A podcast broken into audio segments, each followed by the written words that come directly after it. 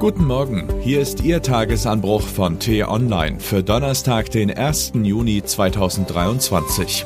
Was heute wichtig ist. Auf dem Balkan eskalieren gefährliche Spannungen. Es gäbe ein Rezept dagegen.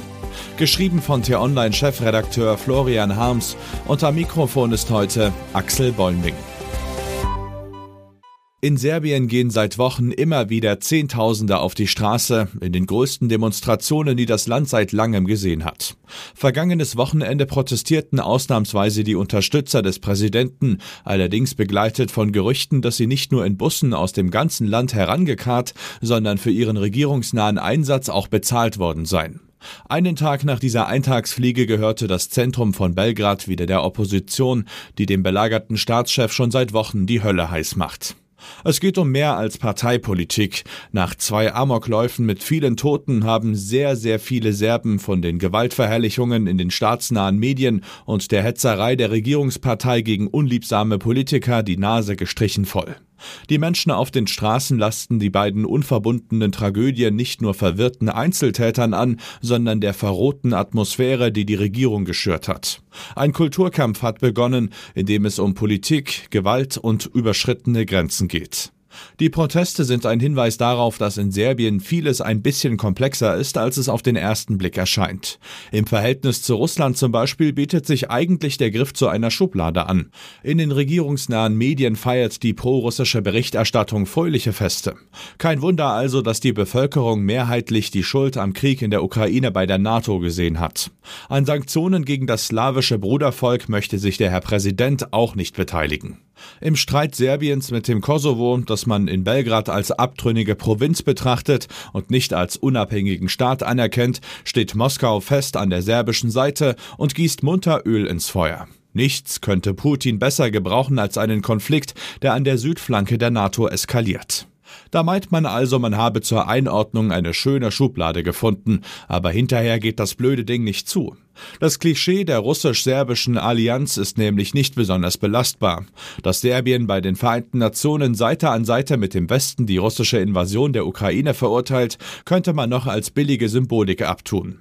Geleakte US-Geheimdokumente legten allerdings serbische Waffenlieferungen an die Ukraine offen.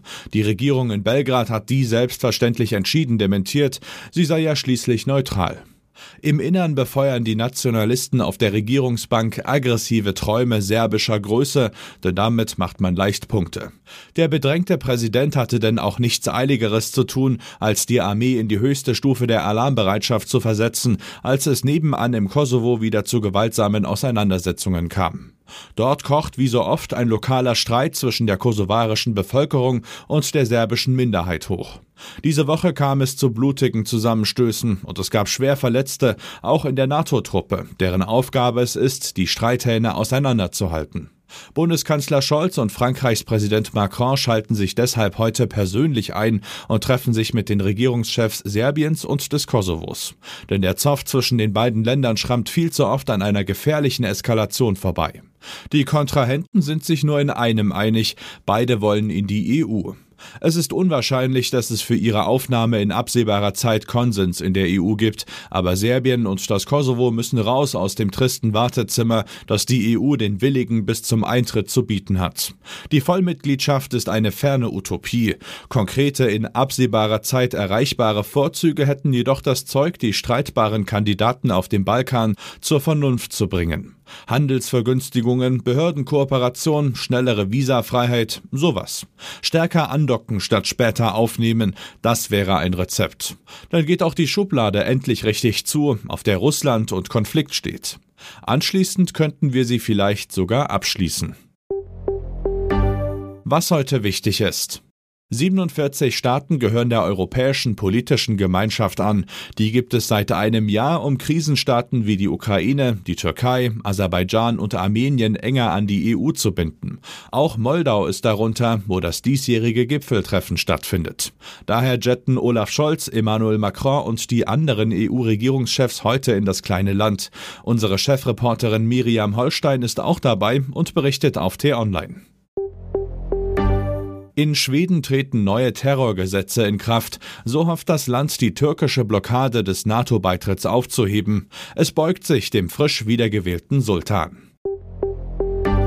Bis vor zwei Jahren haben wir täglich mit der Corona-Warn-App herumhantiert. Heute wird sie in den Schlafmodus versetzt und erhält keine Aktualisierungen mehr bis zur nächsten Pandemie. Und was ich Ihnen heute insbesondere empfehle, bei uns nachzulesen. Im Heizungsstreit fühlen sich die Grünen von der FDP fies behandelt.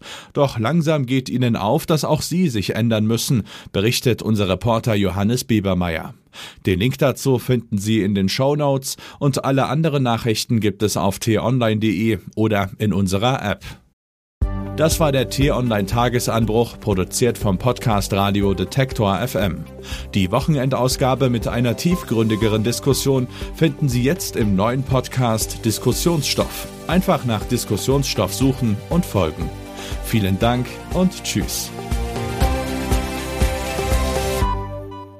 Ich wünsche Ihnen einen schönen Tag. Ihr Florian Harms.